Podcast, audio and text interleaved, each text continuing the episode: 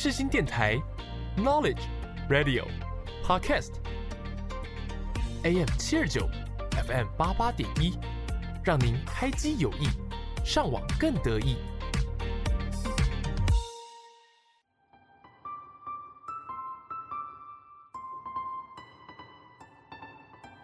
星空周记带您翱翔天际，系好安全带，我们马上出发。我是主持人 Jasmine。就让我们一起来探索每一颗星星背后的故事吧。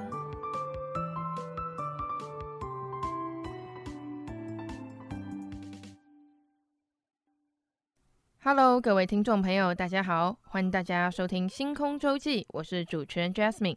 在节目开始之前，先跟大家分享一下，如果有听众想要知道更多有关于节目或来宾的资讯。可以去 IG 或 FB 搜寻“星空周记”这四个字，就能够找到了。此外，每一集节目都会加码来宾的表演影片，想要观看表演影片的听众们，都可以从上述两个管道去观赏哦。OK，接下来让我们正式开始这一集的节目吧。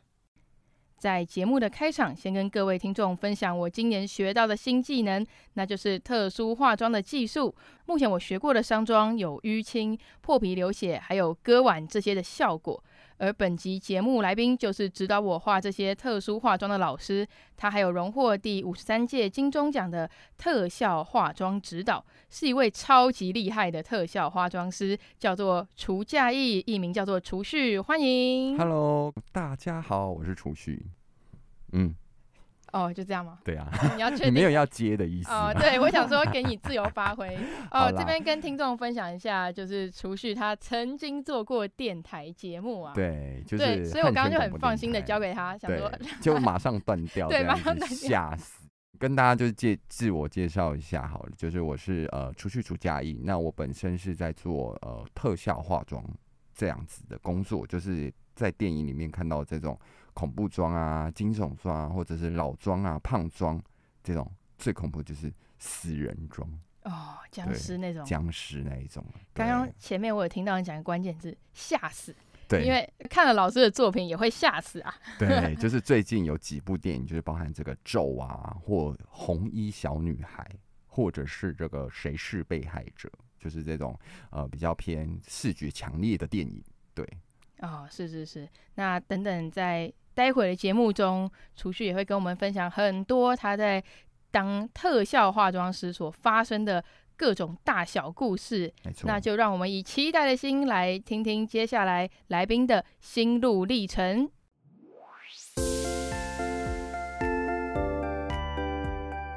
一闪一闪亮晶晶，今天最亮的是哪一颗星呢？就让我们打开接收器。听来自星星的讯息吧。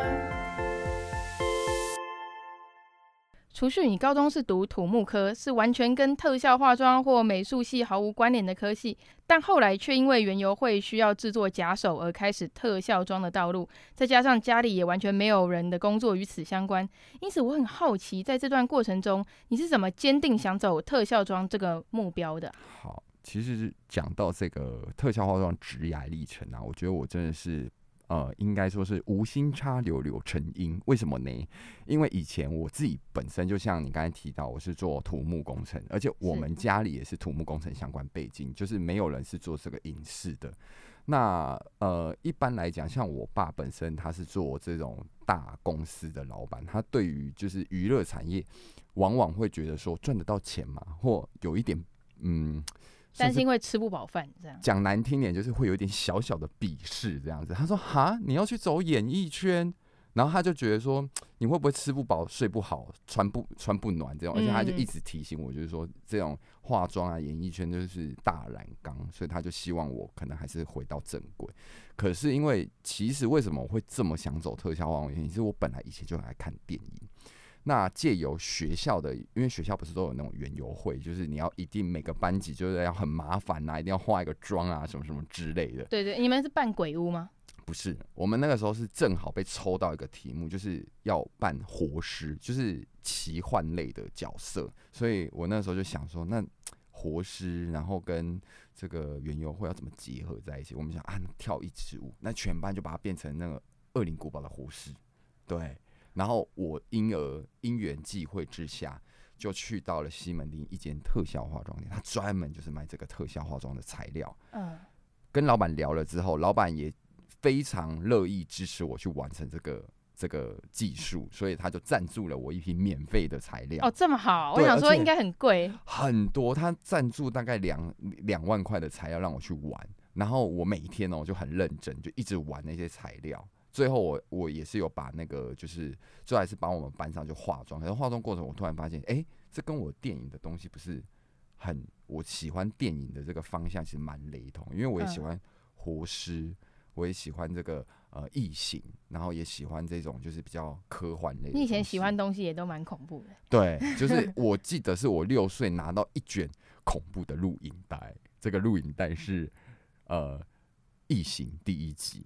六岁的时候，六岁的时候，你看得懂吗？没有，我我其实那个时候我不觉得恐怖，但是我觉得就是、哦、这个怪物怎么那么酷啊？你知道它整个头就是长长的，然后 又会吐出一一个吃人的舌头，破破烂烂那种，对，破破烂烂，我觉得很酷，那、嗯、我就爱上了。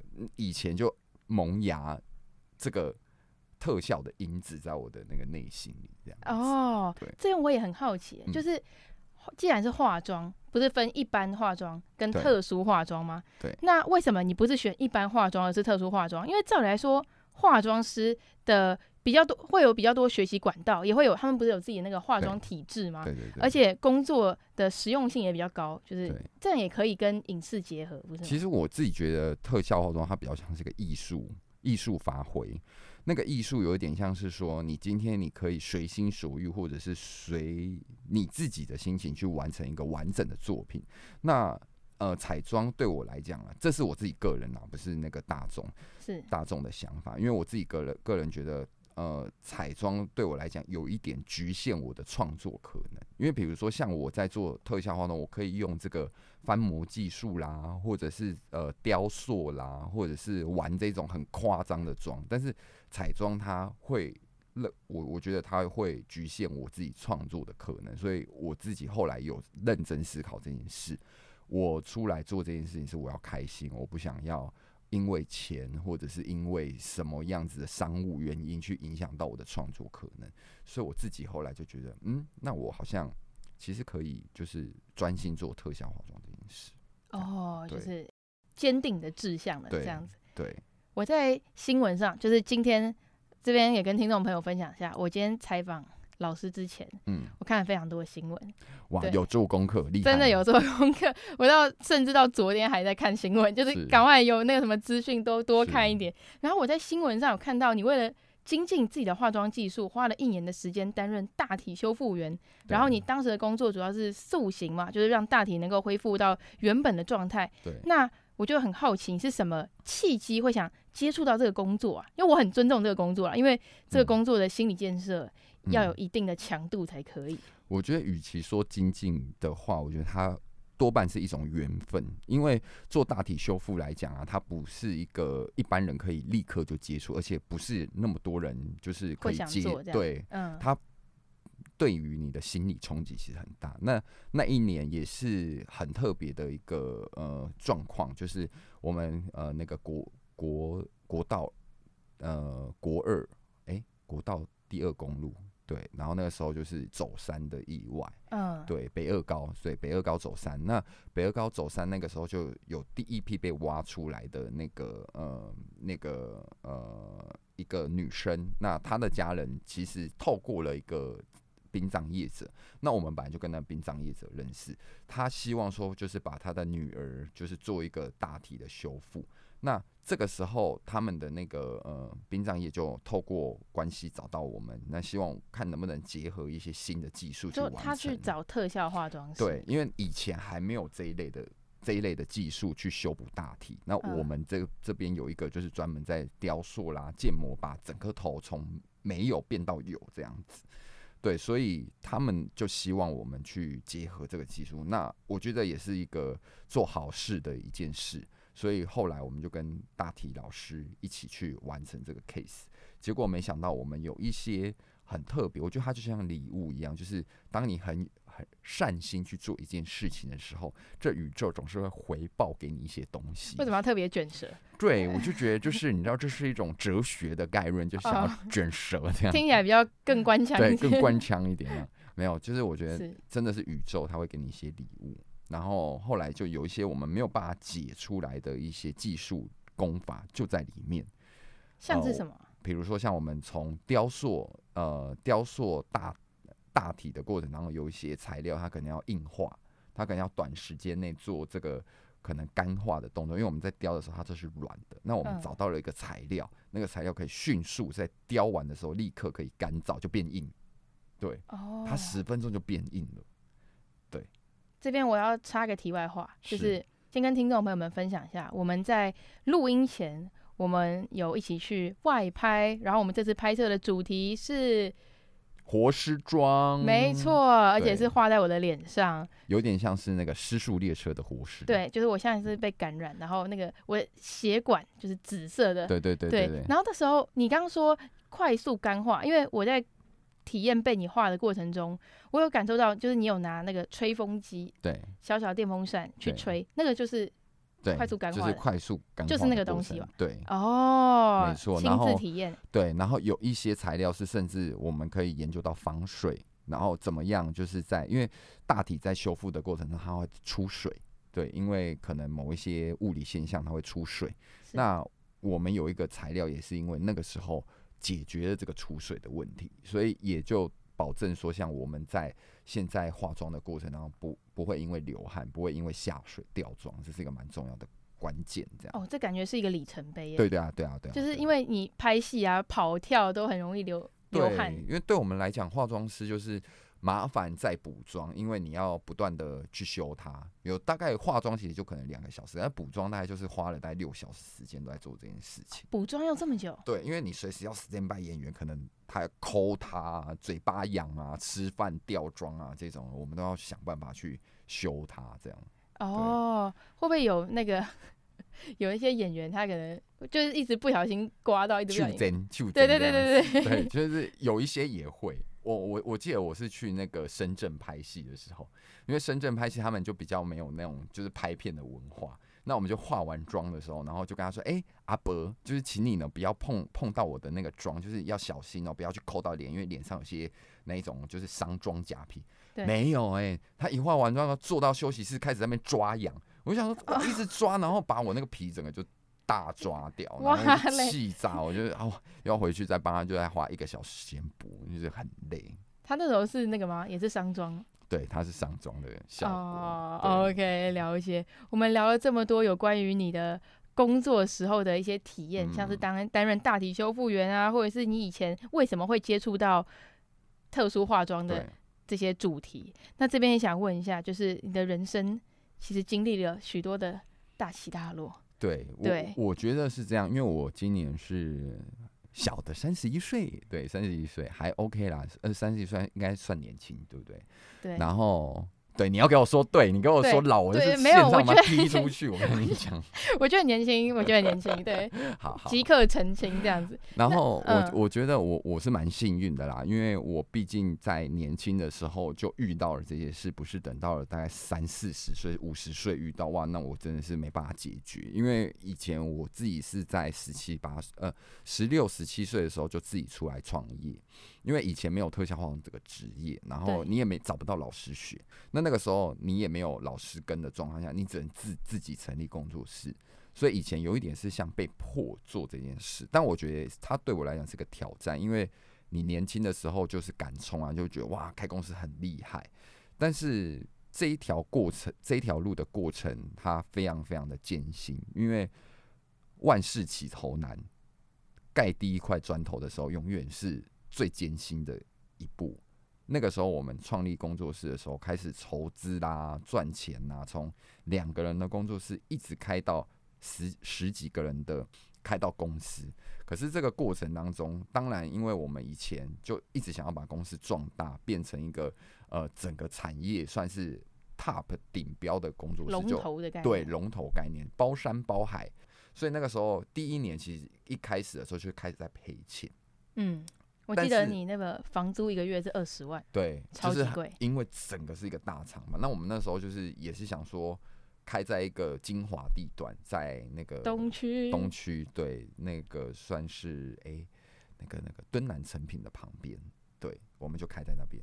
哇，夯不啷当，每一个人就是你知道，每一天很多人来公司上班，就觉得有那种优越感。哦，殊不知就是账面打开，每个月都在赔钱。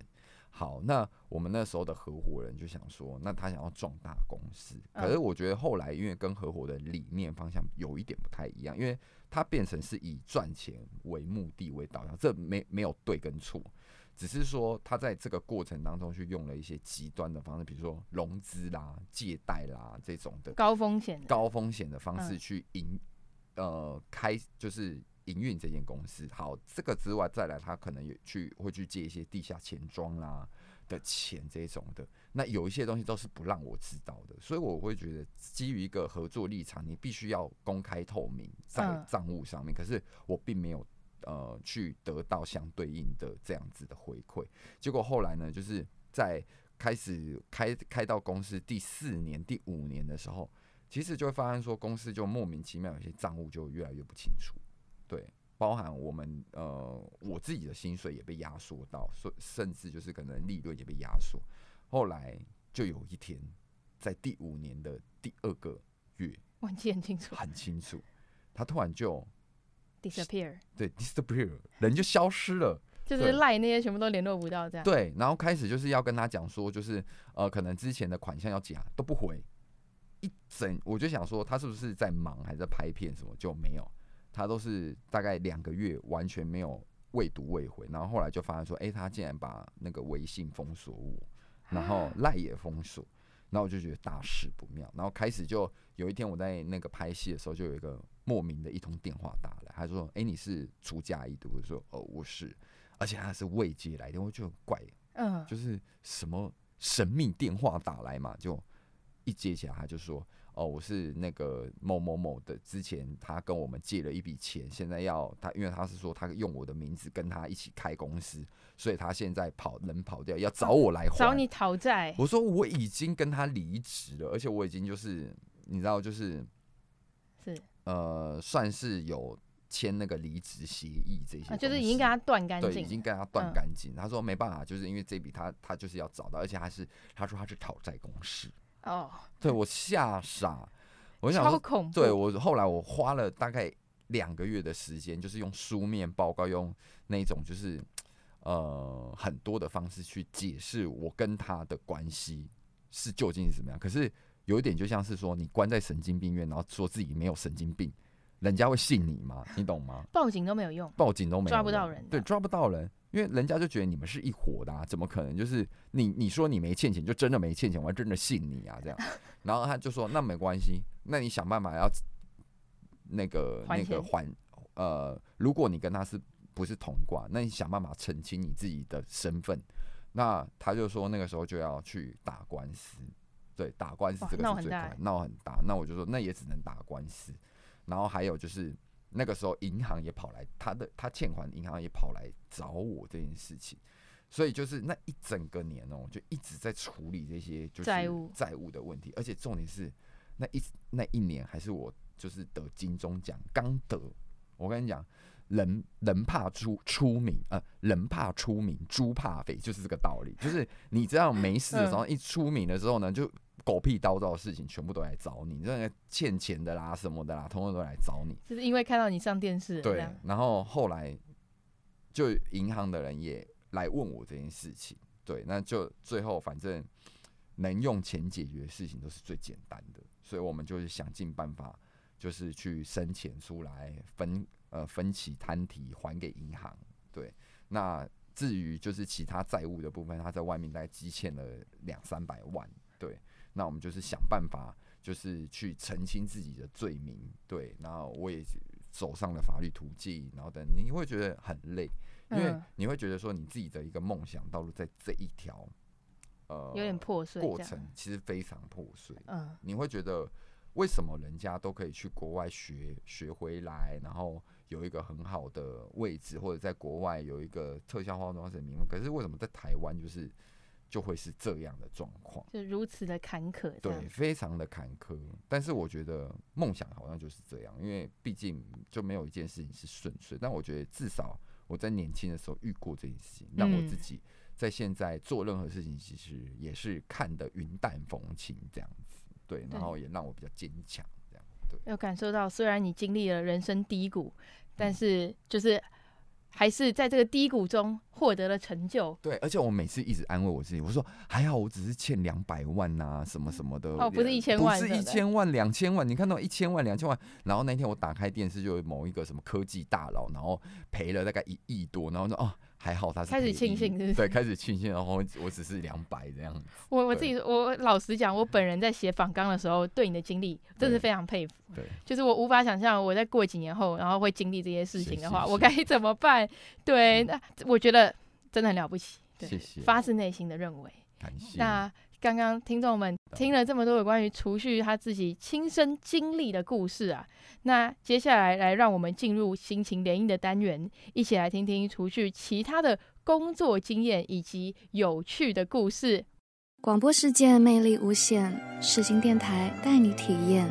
你现在收听的是世新广播电台 AM 七二九 FM 八八点一，我是陈绮贞。知道吗？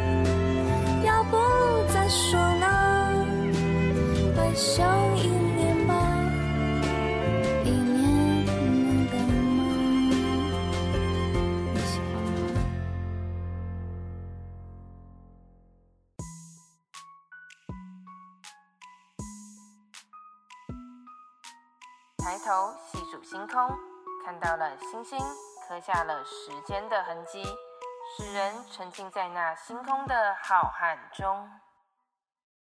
你除了当幕后工作人员以外，也有担任过幕前的演员。嗯，这边想问一下，如果今天是剧组帮你画特效妆，但你觉得对方画的不好，或者有些地方你知道待修正，你会直接跟现对方来个现场教学吗？我真的是哦，因为术业有专攻哦，你知道演员的脸皮其实是很薄的，对，因为有时候你知道，就是对方真的是画的不太好，那你又不敢出手，就只能就是装装没事，然后就只能就是哦，我我我记得我接过一支电影哦，然后在拍的过程，因为他要把我画的比较憔悴，我不想讲是哪一个电影呢，我怕他来 找茬这样子，对，然后呢，结果我在画的时候，他要因为要把我画成就是比较。憔悴感，结果那个黑眼圈就弄得太美，就弄一个很像那个那个烟熏妆哦，那那已经不是烟熏妆，那个像熊猫妆，熊猫你知道吗？就是两圈这样。我就想说，我又不是在演僵尸，对，然后 我不好意思讲话，我一直在镜子前面对他微笑，我就想说他可以看到我的眼神吧，他应该知道我的眼神吧，结果他就没有继续画，然后就真的一直画画，就走两个黑熊猫眼。你有没有阻止他的时候说我来？没有，让我，我跟你讲，演员的脸皮是薄的，对，所以我就没有没有跟他讲这件事。我就是想说，我要跟他讲吗？好像不要哎、欸，他会不会生气啊？就 内心世界这样。然后想说，不行，那我要想办法，就是最后想到一招，就是我自己到厕所去改装，偷偷补偷偷补一下。你有那些东西吗？因为我其实工作的时候，我一定会带化妆品，就是不管是任何出席那个活动啊，或者是演戏，我自己都还是会备一套，因为我、嗯、我自己怕会发生意外这样，嗯、所以我就会小，就是觉得说，哇靠，这个真的是没办法达到导演要求的那种状态，那我就会自己稍微的，就是去推他一下。我真的是没有办法，就是在面前跟指正别人，因为我会觉得说让他有觉得很丢脸，因为他是师啊，他旁边还有助理，那助理一定会我指正他的话，他一定会觉得说师就会显现不专业，所以我就想说算了，我还是自己来这样子，自己默默对自己默默的就是自己补这样。对，那你有没有曾经没带化妆品，然后就用特效妆的颜料来画自己？呃，有。也是有遇过这个，因为我记得有一次是画，呃，那个剧组也是很急着，突然要要我上戏，可是我没有那些材料，我是手边只有那种特效画，我说哇靠，死定了，怎么办？这些材料我我生不出来，然后他要我弄得漂，就是很帅的一个奶油小生，我现场一转头就想，哇，我的特效化妆东西在那边，然后我就直接打开。打开来，然后就开始拿我那个什么酒精颜料啊、油彩呢，就往自己脸上扑。然后还好是就就是弄完之后，导演是蛮蛮爽的这样。啊，导演，哎对，说到导演，那你当那个特效化妆师的时候，你跟导演就是，毕竟你们要讨论那些鬼妆啊、丧妆、嗯，有没有就是因为创作而摩擦出火花？哦，我觉得创作的过程是一定擦出过非常多的火花，因为有没有烧起来？没有。呃，有速度就是快要大暴走了，但是因为你知道要维持一个良好的人设状态，就是不能是对，不能太暴走。对，然后我就心里就是有时候会真的蛮愤怒的。呃，当然火花是有非常大的火花，就是。通常就理念不对，因为有时候导演有些导演会给出一些蛮瞎的，你知道想法，比如说就头上突然长出一只脚啦，这种就是你会觉得说这个东西它没有在剧情里面。如果他因为他的电影不是要拍 B 级片，如果你要拍 B 级片，我都 OK。我们俗在电影界俗俗称的 B 级片，就是超乎常理的特效效果，比如说这种就是血会像水流那种。喷泉一样大喷啊，或者是头突然大爆炸啦，或者是有些人是什么手突然会喷出火箭啊，或喷火这种，这对就是 B 级片，这种偏创作性。可是我有些导演他，你不是要拍 B 级片啊？那你为什么就是头会长出一只脚来？这件事情是缝错生出来缝错吗？还是所以就要跟他不断的激辩那只脚的那个原理要怎么长，然后为什么会生生长在那这样？就会觉得很耗能，心很累，这样子心很累。对啊，那有些人也会觉得啊，那个那个，为什么你这个特效化妆师除除去你把人家的头弄出一只脚来，别人也会这样讲啊？弄出一只脚脚来，真的听起来有点荒谬。对啊，就很荒谬。然后我也不能，我也不能在那个大家面前讲说，就是哦，因为导演的导演的这种很推脱之词。所以我就据以力争，那有时候我都我都是真输啊，因为毕竟我有人设的 人设的影响，所以我觉得啊，好吧，导演导演，我只能给你这样子。哦，你目前你觉得做过最奇特的妆是什么妆？我自己觉得最奇特的，对，呃，奇特的妆比较偏，有一点偏向这种灵异鬼怪。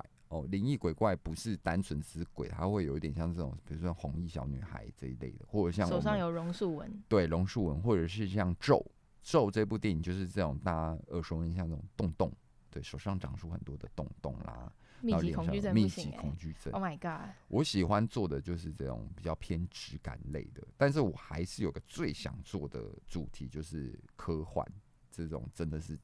全从头到脚都是异形，另一种异形。对对对对，我喜欢这种。哦，就像是那个上课说那个脸上开出一朵，对，开出一朵就是灵芝哦。最近那个呃那个最后生还者，对对对对，超爱的，因为他是用那个呃那个，那有符合你想要的科幻吗？有，那那个是也算是科幻，也是末日片，也有点灾难片。对，那个我觉得蛮喜欢的科幻，但我的科幻是比较像是。嗯，那异形，对，还是异形，就是我们从头到尾都在讲异形，那最后还是回到异形。对，我刚刚又提到的关键字，有没有发现？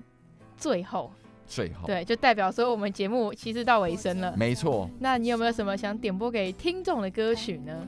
我想点点播给听众的歌曲就是陈绮贞的《鱼》。鱼？为什么？因为我觉得他那首歌我很喜欢，就是。就是你的生活当中有点像一只鱼一样，要悠游自得。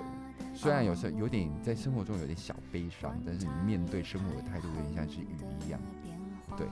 那在感情上面也是。对，OK，了解。好，那我们接下来就用陈绮贞的《鱼》来做节目最后的收尾音乐。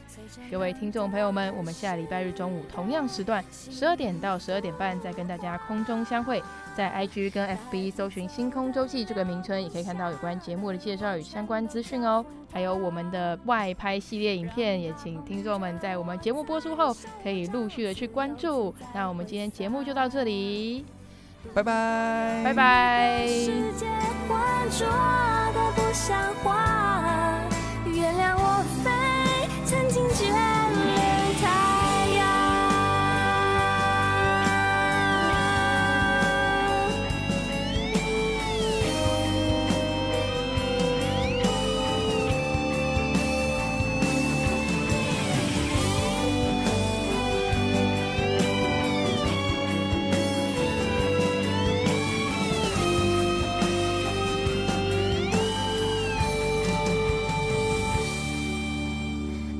不走的丢不掉的，让大雨侵蚀吧。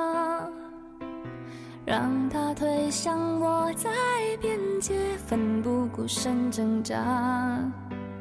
如果有一个世界浑浊的不像话，我会疯狂的爱上。